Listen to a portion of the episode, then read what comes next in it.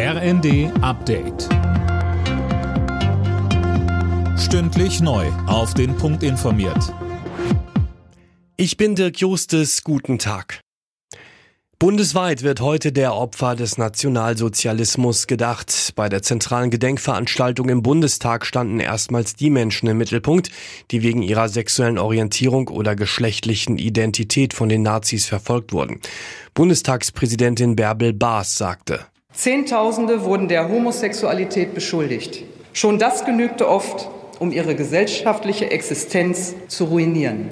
Mehr als die Hälfte der Männer wurden verurteilt, meist zu langen Haftstrafen und Zwangsarbeit. In einigen Fällen wurden Männer zur Sterilisation gezwungen, viele in den Selbstmord getrieben. Wer nicht den nationalsozialistischen Normen entsprach, lebte in Angst und Misstrauen.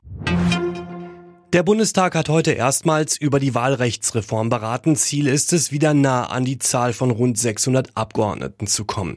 Die Ampelparteien wollen dafür Überhang- und Ausgleichsmandate abschaffen.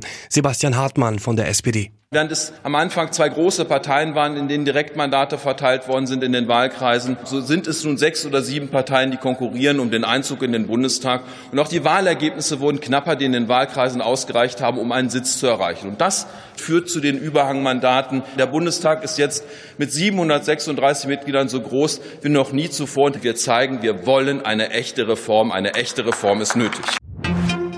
Nach dem tödlichen Messerangriff in einem Regionalzug in Schleswig-Holstein bemängelt die Gewerkschaft der Polizei die Sicherheit an Bahnhöfen.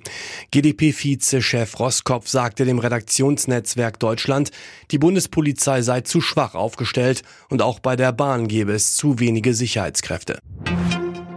Nach 15 Pflichtspielen ohne Niederlage will RB Leipzig heute nachlegen. Zum Auftakt des Bundesligaspieltags empfangen die Leipziger am Abend den VfB Stuttgart. Seit seiner Rückkehr als Cheftrainer ist Bruno Labbadia bei den Schwaben bisher noch ohne Sieg.